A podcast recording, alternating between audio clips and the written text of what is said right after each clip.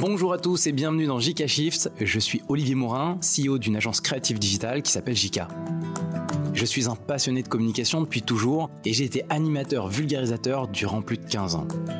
Mon objectif ici va être de vous transmettre quelques clés d'un monde qui change très vite. Vous partagez chaque semaine mon analyse des tendances digitales. On va parler de l'évolution des plateformes, du développement du gaming, du Web3, de l'IA, de l'écologie et surtout des enjeux de société pour donner un petit peu de perspective sur un monde qui est en plein bouleversement.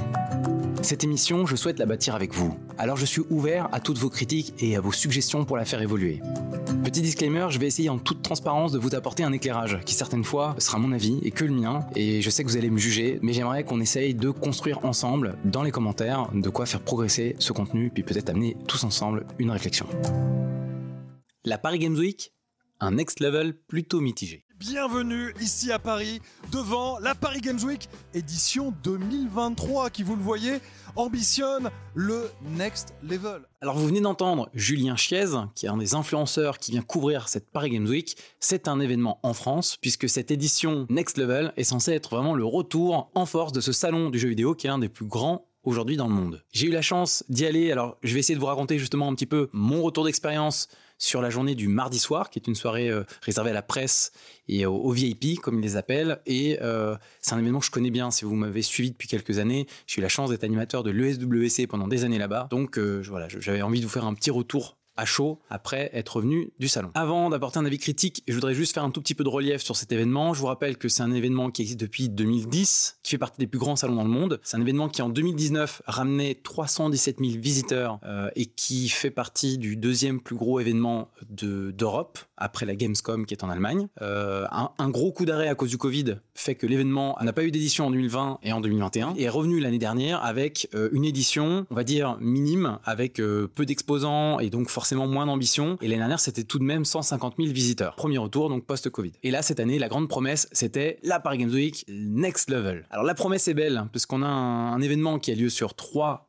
halls qui sont euh, quand même euh, géants, qui étaient historiquement en 2019 là où se passait la Paris Games Week. Donc on va dire en termes de mètres carrés, il y avait la même prétention. Par contre, en termes d'animation, je vais être un petit peu partagé et mitigé. Forcément, c'était un peu décevant. On a un peu l'habitude d'avoir pas mal de, richesses, d'expérience. Là, il y avait quand même pas mal d'espace un peu vide. Si on met dans le contexte en même temps, on peut pas s'attendre à ce que du jour au lendemain, un événement qui a mis 10 ans à se construire passe de l'année dernière qui est un seul hall avec une reprise et une remise en marche à tout de suite redevenir dire flamboyant et atteindre des chiffres astronomiques. Voilà, je pense qu'il faut être raisonnable aussi. Alors on peut noter que cette édition est quand même le retour en force d'un des exposants les plus importants qui est PlayStation. Et en face, on retrouve euh, Xbox et Nintendo qui sont deux gros stands majeurs, même si on est beaucoup plus sur juste euh, des stands où on, fait de l'expérience de jeu avec des bornes à disposition, ça manque peut-être un tout petit peu de, de richesse par rapport aux, expériences précédentes. Il faudra voir un petit peu euh, dans le temps, tout simplement, ce qu'en dise le public qui est venu sur place, voir s'il en a eu un petit peu, entre guillemets, pour son argent. À noter que la place du jeu vidéo euh, change avec le temps, tout simplement en mettant un peu de perspective. Euh, je vous rappelle que les pouvoirs publics, le monde politique prend de plus en plus connaissance que le jeu vidéo est un levier pour séduire la jeunesse. Je pense que ça, on l'a vu déjà dans les dernières campagnes électorales. Il y a eu quand même euh, la visite de six ministres l'année dernière, ce qui était quand même pas rien. Cette année, euh, il y en a eu encore beaucoup, et entre autres Bruno Le Maire euh, qui est passé en tant que ministre de l'économie. Donc il y a un certain intérêt du jeu vidéo. ça commence à être vraiment rentré dans les mœurs, et les pouvoirs publics comprennent qu'il y a un enjeu majeur. Et aussi, si vous l'avez vu la semaine dernière, il y a eu une annonce comme quoi les Jeux Olympiques auront une édition on va dire un peu édulcoré version e-sport à Marseille. Donc tout ça fait du sens et ça tombe en tout cas dans une séquence politique qui marque un petit peu les esprits. Donc si j'étais très critique ou je suis encore très critique sur le fait que l'expérience en elle-même n'est pas vraiment next level parce que ça manque un petit peu de richesse, d'originalité. On sait que déjà de trouver des exclusivités, c'est pas vraiment le cas parce que c'est on arrive toujours un peu tard sur le calendrier de l'achat des jeux vidéo donc euh, c'est un peu tard pour que des annonces aient lieu. Euh, la seule chose qu'on peut remarquer, c'est qu'il y a quand même une, vraie euh, hype euh, sur les réseaux sociaux qui est quand même grandissante, tout simplement parce que ce que la Paris Game Week a su bien mettre en scène cette année, c'est la présence d'influenceurs. Il y a une grande scène avec beaucoup d'événements, que ce soit de l'e-sport avec la Coupe de France de League of Legends ou que ce soit des sessions on va dire avec de l'influence intégrée hyper récurrente. On retrouve aussi une, masse de TikTokers parce qu'il y a carrément vraiment un gros stand où les TikTokers peuvent s'exprimer, on va dire, et, couvrir l'événement. Je trouve que ce qui aura été le plus réussi, c'est vraiment cet aspect emballement auprès de ces influenceurs. Et donc, euh, j'imagine que tout le public qui vient sur place ne va peut-être pas forcément venir pour euh, le salon et l'expérience de jeu parce qu'il n'y a pas énormément de choses, mais peut-être plus pour rencontrer leurs idoles. Et c'est déjà peut-être un, des deux paris gagnés. Donc voilà la question que j'ai envie de vous poser parce que si vous écoutez ce podcast, vous êtes potentiellement allé là-bas. La Paris Games Week se voulait ambitieuse, next level. Est-ce que pour vous c'était vraiment le cas? Et puis une question peut-être un peu plus large aussi, c'est j'ai l'impression que le salon euh, devient un salon de l'influence. On n'est plus vraiment dans la grande passion du jeu, quoi. j'ai l'impression que ça, on en sort. Peut-être aussi parce que bah, le jeu vidéo, c'est beaucoup mainstreamisé, c'est tellement répandu maintenant que et, les exclus sont tellement pas en France, à Paris, que c'est peut-être malheureusement la marche euh, de, du monde et de cet événement qui deviendra de toute façon le salon de l'influence des jeux vidéo, quoi. Point. Voilà, donc dites-moi ce que vous en pensez dans les commentaires sur LinkedIn. Hugo décrypte un nouveau mode de journalisme. Nous sommes le 1er novembre, voici les actualités du jour en 60 secondes. Vous venez d'entendre Hugo Travers, donc peut-être que vous le connaissez déjà ou le suivez déjà sur les réseaux. Il a 26 ans et c'est un influenceur, journaliste qui marque un peu l'histoire. J'ai voulu tout simplement en parler parce que j'ai l'impression qu'on est en train de vivre un basculement du journalisme qui a déjà muté depuis quelques années, mais qui finalement est incarné par euh, Hugo Décrypte dans sa démarche de médias nouveaux, très écouté par la jeunesse et donc qui a une forte influence aujourd'hui. Petit euh, rappel des grandes dates, il a créé sa chaîne en 2015, euh, il traitait tous les jours de l'actualité en 5 minutes et il me semble que depuis qu'il y a eu le Covid, il est passé à quelque chose de plus régulier et, d'un peu plus long pour permettre aussi de mieux suivre euh, l'actualité. et c'est quelqu'un chez qui peut-être toute une jeunesse a trouvé refuge parce que l'actualité est synthétisée, essaie d'être la plus neutre possible, la plus journalistique possible et aujourd'hui il incarne plein de plateformes, parce qu'on le retrouve sur YouTube, euh, sur Twitch, sur Instagram, sur TikTok et même à travers euh, des podcasts et, et newsletters. Donc euh, maintenant, il est suivable, on va dire, de partout. Et on sent bien qu'on est en train de basculer vers un nouveau monde, donc le, fameux shift vers une nouvelle façon de consommer l'information, puisque il compte beaucoup d'abonnés. J'ai pas fait le calcul, mais on dépasse peut-être les 5 millions d'abonnés, toutes plateformes confondues facilement. aujourd'hui, c'est la télévision qui est venue peut-être le, rencontrer, ou je sais pas si c'est lui qui a fait la démarche, mais en tout cas, il s'associe aujourd'hui avec France 2. Et là, il y a pas si longtemps, vous l'avez peut-être vu passer sur les réseaux, mais il a interviewé le président Macron. C'est-à-dire que c'est quand même rare de voir un influenceur avoir cette chance d'avoir une fenêtre de tir très privilégiée. On sent bien que c'est aussi hein, de la communication de la part du gouvernement, d'aller vers la jeunesse, donc de saisir aussi ceux qui en sont les influenceurs et les fers de lance. Mais il a quand même eu cette chance-là tout comme il a pu interviewer aussi Thomas Pesquet, le fameux astronaute, et Jean-Marc Jancovici euh, sur des sujets d'environnement, puisque c'est celui qui est le plus à même de parler de l'impact carbone et qui a une grosse aujourd'hui aura une autorité pour pouvoir en parler. Voilà, donc tout ça m'a fait réfléchir sur l'impact de, ce, de cette consommation par les réseaux sociaux, et euh, en allant chercher quelques études, bah, j'ai quand même été extrêmement surpris de savoir que les réseaux sociaux, c'est la première source d'information utilisée par la jeunesse. Alors quand on dit jeunesse, on parle vraiment des jeunes, on parle des 12-15 ans, sont aujourd'hui des consommateurs d'informations, d'abord sur les réseaux sociaux. Donc il y a deux rapports que je peux vous citer. Il y en a un qui est fait en Angleterre que vous trouvez facilement, il y en a un qui est fait aussi par Kantar en France, et le gouvernement a donné pas mal d'informations sur le sujet, mais il date de 2018. Je vous en sors quelques lignes. Donc les réseaux les plus utilisés aujourd'hui pour consommer l'information, et c'est assez surprenant, c'est Instagram, TikTok et YouTube en troisième. Ça déjà, j'ai trouvé ça assez dingue, parce que souvent YouTube, peut-être c'est l'endroit où on attend une information un peu plus longue, un peu plus riche. TikTok, c'est tellement rapide que c'est peut-être difficile aussi d'avoir une information qui soit complète. Et Instagram, moi, je m'y attendais pas forcément. Euh, il semblerait que quand même les, cercles d'échange d'informations les plus importants restent en famille et regarder la télévision comme étant des leviers toujours forts. Mais si on associe la place des réseaux sociaux, ça passe devant en fait tout, autre levier d'échange d'informations. On retrouve aussi dans cette étude euh, une prise de parole d'une chercheuse qui s'appelle Karine Eyri et qui dit En ce qui concerne l'information, on va au plus rapide. Les chercheurs en psychologie cognitive ont montré que la facilité d'accès l'emporte toujours sur la qualité de l'information à laquelle on pourrait accéder en faisant plus d'efforts. Je trouve cette phrase très lourde de sens. Ça veut dire, en gros, on va là où c'est le plus simple, et malheureusement, ce que ça ne peut que m'évoquer vu la percée de TikTok aujourd'hui et, l'impact que ça a sur la jeunesse, que bah, si l'info est prémâchée, simplifiée, réduite,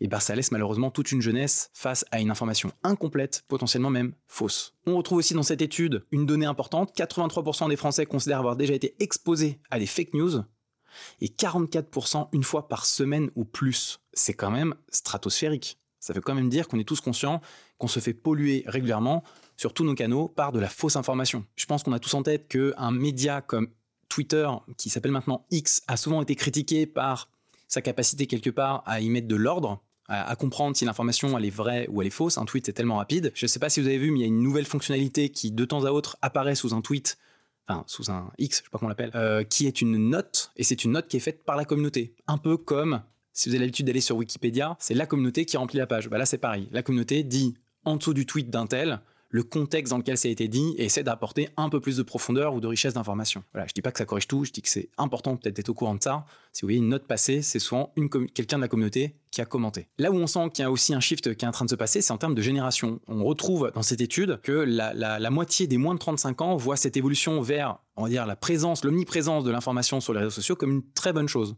Là où justement la majorité des plus de 35 ans le voient comme quelque chose de mauvais. là, on sent bien qu'on est dans le décalage entre ceux qui connaissaient l'information entre guillemets un peu plus riche, un peu plus longue, que ce soit sur les médias papier ou les médias télé, et ceux qui vont consommer maintenant une information hyper rapide, hyper dense, hyper cutée euh, sur les réseaux sociaux. Toujours dans euh, ce qui moi me surprend, euh, je découvre que 93% des 15-34 ans déclarent avoir de la curiosité pour l'information, et 15% d'entre eux se déclarent même accros à l'information.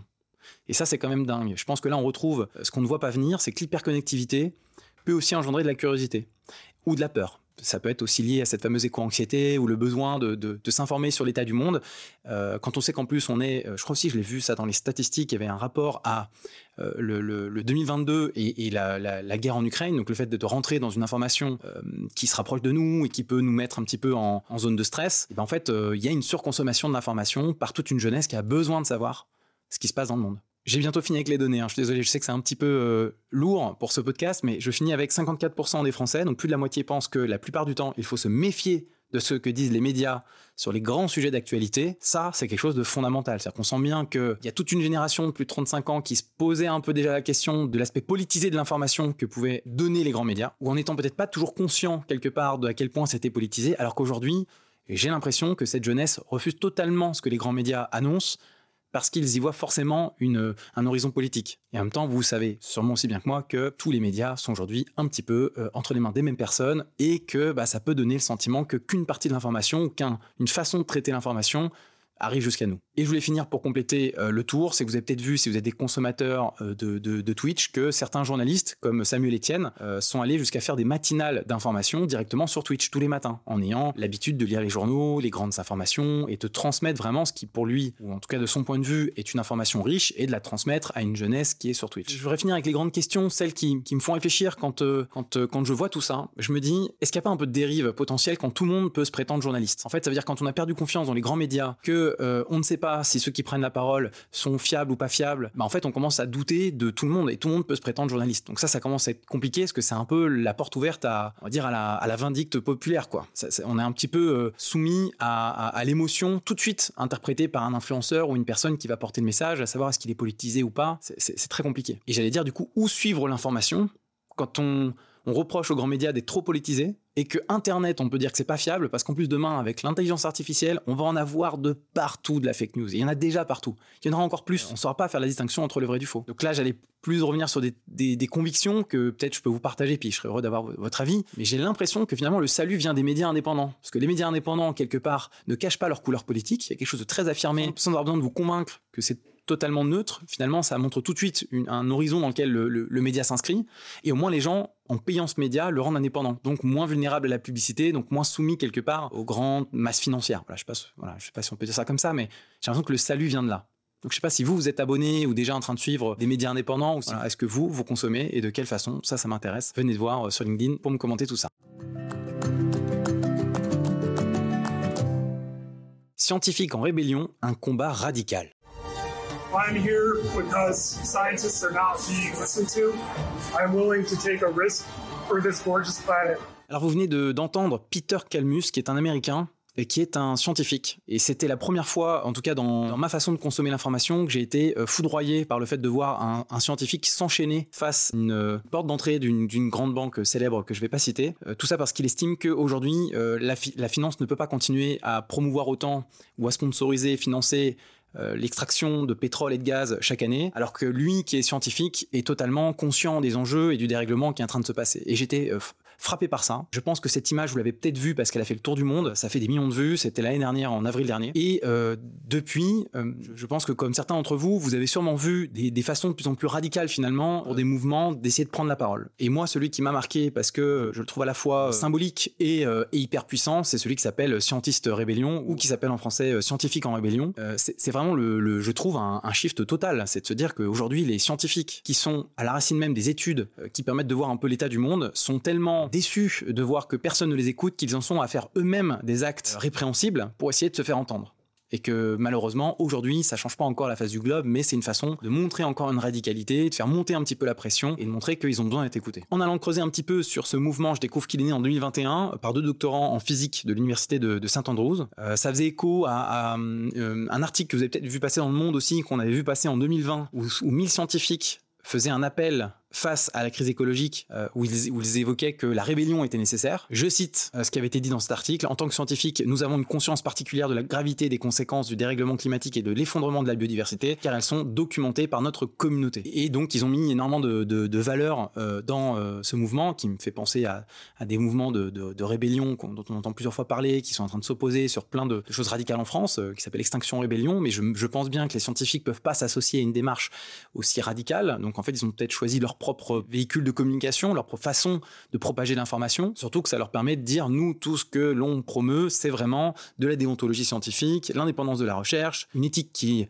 engage à refuser toute compromission avec les entités dont les actions sont délétères pour la planète. Voilà. Donc ça, d'un seul coup, quand on dit ça, forcément, on y voit l'aspect très radical et surtout en opposition avec nos modes de consommation actuels. Pourquoi j'en parle? Ah, Déjà parce que ça me touche, mais c'est aussi parce que vous avez peut-être vu passer tous ces débats autour de, de l'A69, qui est cette autoroute qui est censée euh, relier euh, l'A68 à la rocade de Castres avec une liaison deux fois deux voies et qui fait extrêmement débat sur l'étude scientifique qui en était faite, sur l'impact environnemental que ça va avoir. Et typiquement, on retrouve en fait certains de ces chercheurs directement sur place. Donc au-delà de rentrer dans un débat de qui a raison, qui a tort, moi j'avais envie de me poser la question de qu'est-ce que ça raconte sur notre société quand des scientifiques n'ont plus d'autres moyens pour s'exprimer que ça? Quel regard on porte aujourd'hui sur la science pour qu'on doute d'elle en permanence? Pour qu'elle soit discréditée à tel point qu'on n'écoute plus et que du coup il n'y ait plus que cette radicalité-là à mettre sa vie en danger pour se faire entendre. Alors j'ai conscience que c'est pas forcément le thème le plus joyeux et je m'excuse d'avance si c'est euh, un sujet d'angoisse, mais je pense que régulièrement dans JK Shift on fera état des lieux de certaines avancées, de certaines percées, de certaines choses qui sont en marche, qu'on ne maîtrise pas forcément et qui sont pas forcément toutes joyeuses, mais je trouve que finalement l'engagement des scientifiques dans un combat comme celui-ci, c'est salutaire, je trouve que c'est remarquable et que quelque part, c'est plutôt une bonne nouvelle de voir qu'il y a encore des bastions de résistance qui sont là pour essayer de se faire entendre. Dans un monde où on a besoin que ça bouge. Enfin, clairement, les choses sont en train de basculer et il va falloir qu'on écoute quelqu'un qui nous montre la voie. Les scientifiques ont un début de réponse. Voilà, JK Shift c'est terminé. J'ai conscience que cet épisode était peut-être un petit peu long. Euh, si vous a plu, n'hésitez pas à le partager sur les plateformes, évidemment, aux gens qui s'intéressent à ces thématiques autour de vous et à venir nous rejoindre, discuter sur LinkedIn. Bonne semaine tout le monde.